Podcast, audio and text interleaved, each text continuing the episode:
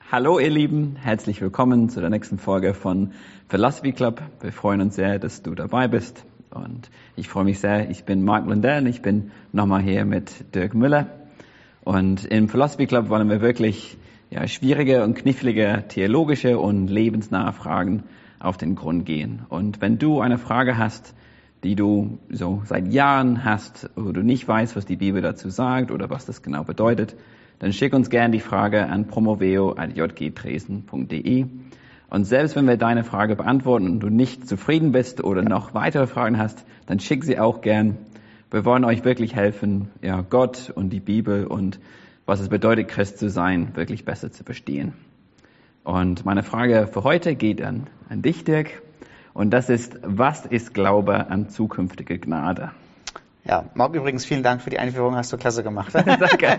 Keiner hätte es besser sagen können als du. Ähm, Glaube an zukünftige Gnade ähm, ist eine Wortschöpfung von John Piper, mhm. äh, der ein Buch mit dem gleichnamigen Titel geschrieben hat, Future Grace. Mhm. Ähm, John Piper ist nicht der Erfinder der Theologie, mhm. ähm, aber er hat, das, er hat das sehr gut auf den Punkt gebracht, was eigentlich dahinter steckt. Also das theologische Konzept dahinter, dass es zukünftige Gnade gibt und dass wir im Vertrauen auf zukünftige Gnade leben, ähm, ist hoffentlich biblisch. Mhm. Also ähm, wurde durch äh, die Kirchengeschichte äh, von Menschen äh, so gelebt und geglaubt. Also ich kann mich noch an äh, ein gutes Zitat erinnern von Charles Spurgeon, ähm, äh, einmal meiner Lieblingsprediger. Also jetzt können wir ja so gleich nebenbei, kann ich gleich mal sagen, Charles Spurgeon ist mein großes Vorbild. Ja, also ich versuche noch an ihn ranzukommen. Äh, wahrscheinlich der großartigste Prediger des letzten bzw. vorletzten Jahrhunderts. Und Charles Spurgeon, jetzt muss ich überlegen, ob ich es richtig zusammenkriege, hat gesagt, We shall bring our Lord most glory if we get from him much grace. Ähm, so äh, übersetzt heißt das so ähnlich wie wir werden Gott am meisten verherrlichen, wenn wir von ihm ganz viel Gnade kriegen. Also je mhm. mehr Gnade wir von ihm kriegen, je abhängiger wir sind von ihm, mhm. äh, umso mehr verherrlichen wir Gott. Und das ist ein ganz geniales Konzept. Und dieses Konzept, was das Konzept macht, ist, ähm, das stellt den Gegensatz auf, vielleicht kann man es mal so vergleichen zu dem, was im, im Gegensatz steht. Das mhm. stellt einen Gegensatz auf zum sogenannten Schuldnerprinzip. Ähm, also das Schuldnerprinzip ist, ähm, Gott hat dir Gnade, hat mir Gnade gegeben und durch Gnade sind wir gerechtfertigt worden. Und jetzt zahlen wir, jetzt reicht's mit der Gnade, das reicht dann auch, Gott hat genügend gegeben. Mhm. Und jetzt zahlen wir mit unserem guten Lebensstil Gnade zurück. Also so eine Art Anzahlung hat Gott gemacht, ja.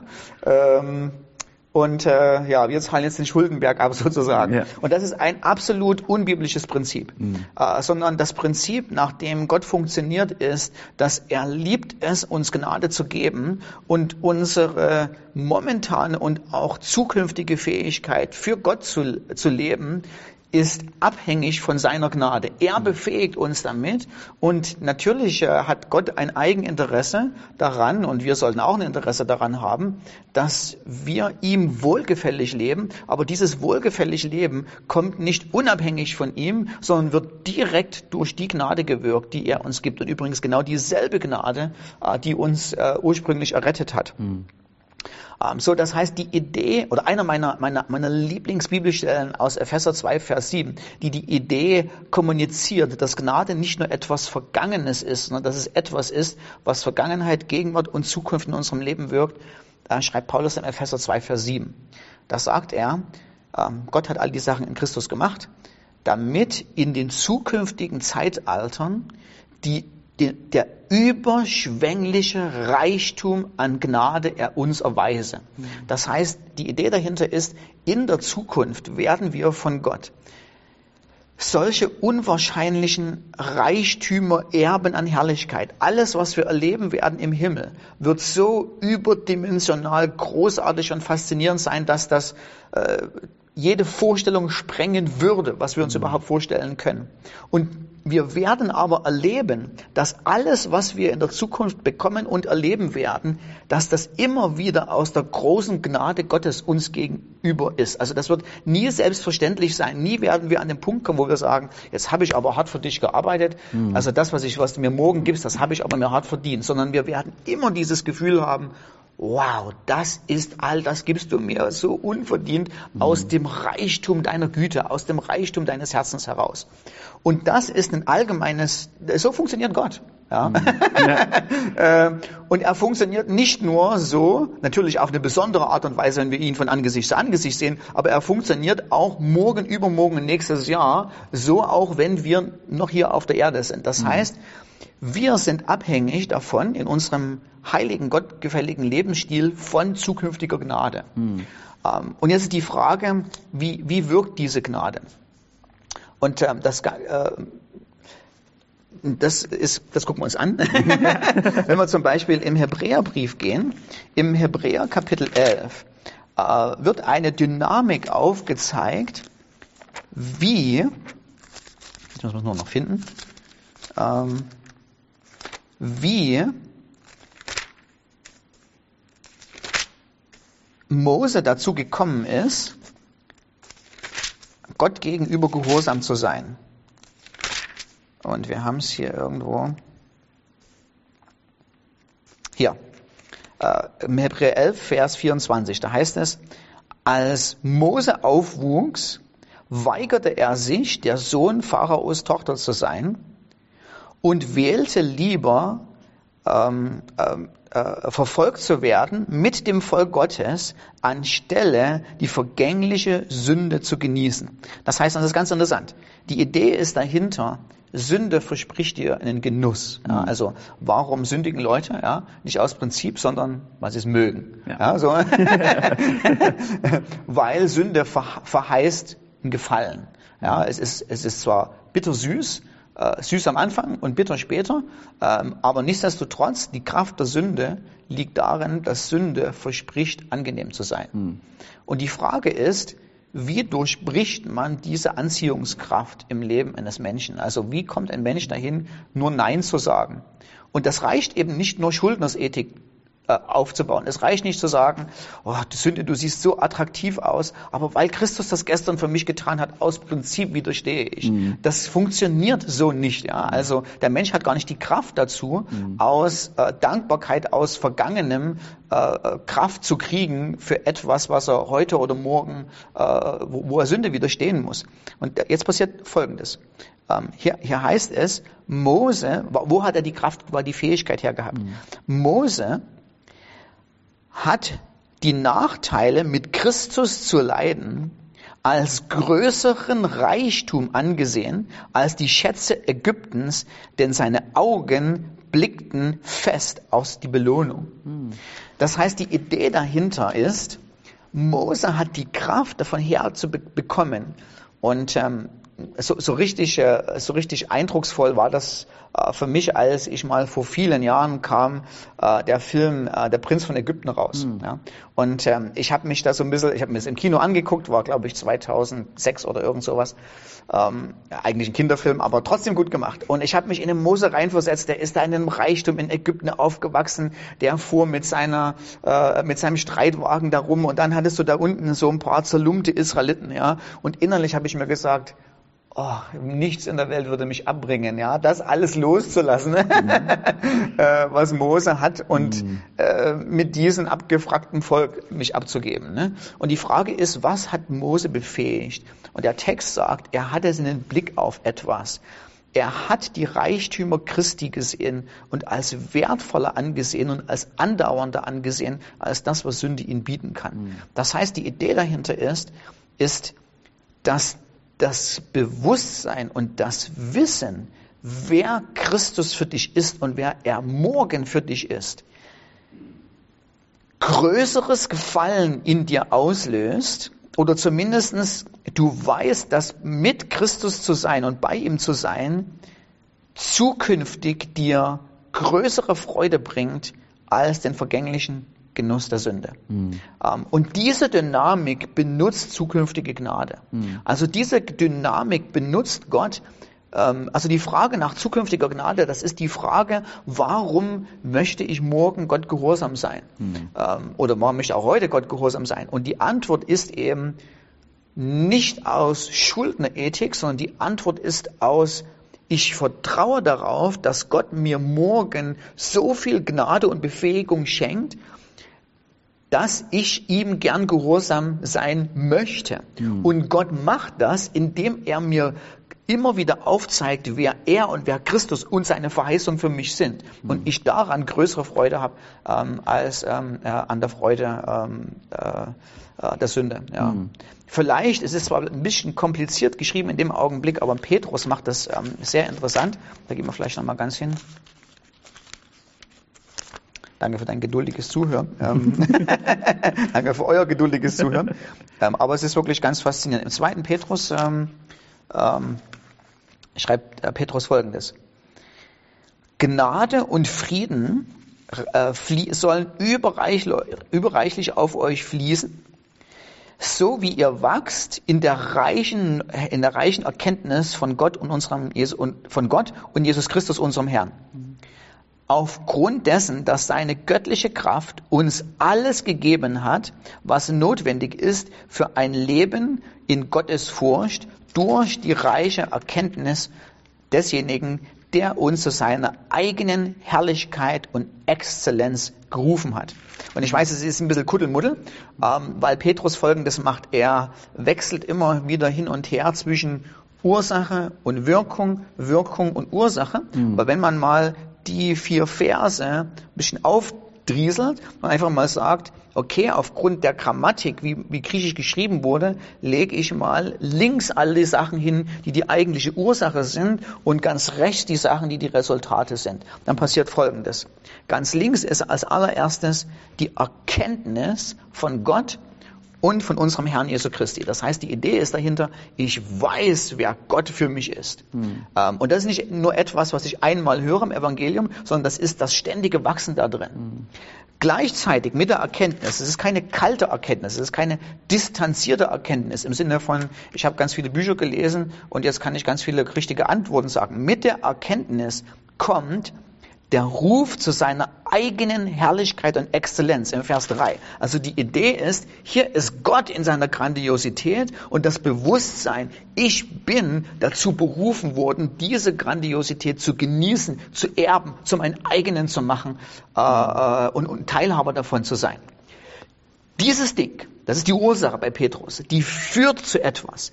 Die führt nämlich im Vers 2 dass plötzlich Gnade und Frieden in deinem Leben exponentiell zunehmen. Mhm. Das heißt, in, der, in dem Augenblick, wo ich darin wachse zu wissen, in Begeisterung, wer Gott für mich ist, wenn ich das ergreife, was es bedeutet, zu seiner Herrlichkeit berufen zu sein, wird Gnade in meinem Leben freigesetzt und Gnade bedeutet Befähigung. Das heißt, dass es dann in Vers, Vers 3 kommt. Kraft wird freigesetzt mhm. äh, zu einem Leben äh, in, äh, in, äh, in, in Gottes Furcht. Äh, genau.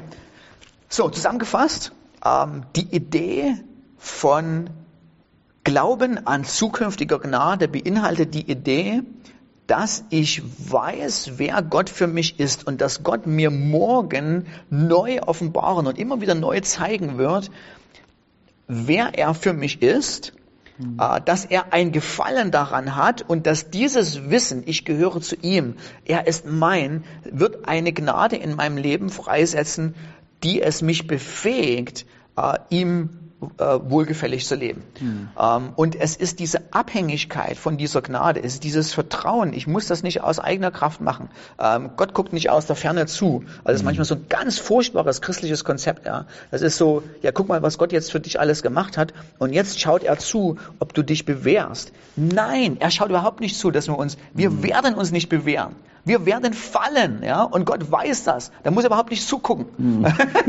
ja, äh, der weiß das von vornherein. Er weiß jeden Herzschlag, den wir für ihn in Hingabe leben, kommt nur dadurch zustande, dass er uns mit seiner Gnade dazu befähigt. Mhm. Und jetzt vielleicht nochmal zurück ähm, ähm, zu Spurgeon. Mhm. Äh, deshalb, ja, erwarte, erwarte einfach von Gott, dass er dir un, unwahrscheinlich große Gnade gibt, dass er unwahrscheinlich große Befähigung gibt, heute und morgen, mhm. äh, denn es kommt aus seiner Kraft, dass wir ihm wohlgefällig leben. Und Gott will es machen, er hat ein Eigeninteresse daran, der ist dann nicht knausrig und sagt, nun komm nicht schon wieder, krieg doch mal dein Leben in Ordnung, mach das doch mal selber, deine Sünde zu überwinden, sondern mhm. es, er liebt es, dass wir aus seiner Gnade äh, heraus leben und von ihr abhängig sind weil Gott will das, äh, er will uns zeigen, er will seinen Charakter offenbaren, äh, er will seine, seine, seine große Gnade, die er für uns hat, äh, bekannt machen und ihm gefällt das, er, er hat da Wohlgefallen daran. Hm. Macht das Sinn?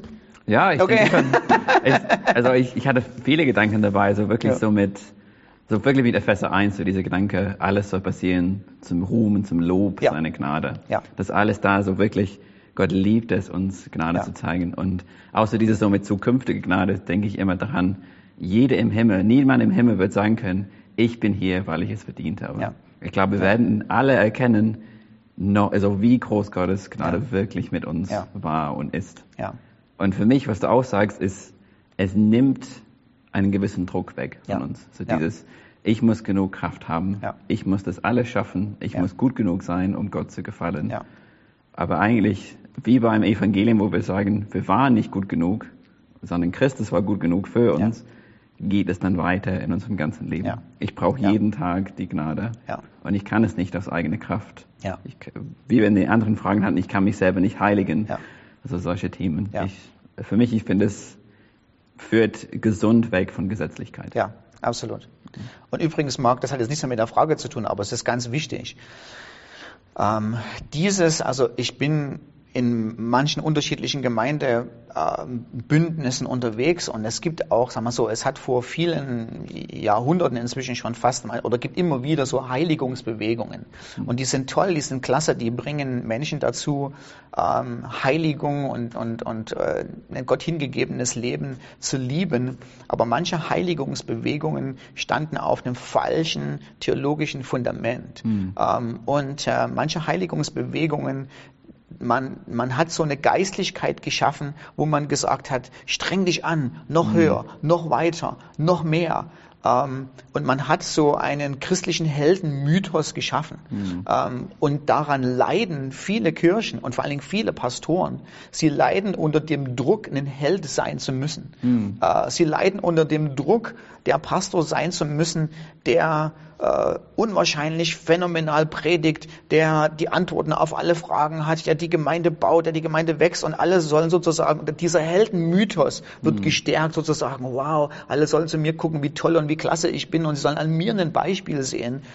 Und dieser Heldenmythos ist furchtbar. Mhm. Ähm, äh, also viel besser, ja, wie mit Paulus unterwegs zu sein und sagen, mir, dem Allergeringsten der Heiligen, ja, wurde diese Gnade gegeben, ja, dass mhm. ich den Reichtum Christi predigen kann. Äh, wir müssen keine Helden sein, auch wir Pastoren müssen keine Helden sein. Ja? Wir dürfen tatsächlich total erbärmlich aussehen. Mhm. Im Sinne von, im Sinne von, wir sind aus Fleisch und Blut, wir sind aus demselben Material gemacht. Ja? Wir sind versucht wie jeder andere Mensch. Mhm. Äh, wir haben nichts in uns, äh, was uns absondert, speziell zu sein. Aber eine Sache haben wir. Wir sind abhängig ja, von seiner großen Gnade und wir wissen, er liebt es, uns sein seine Gnade zu geben.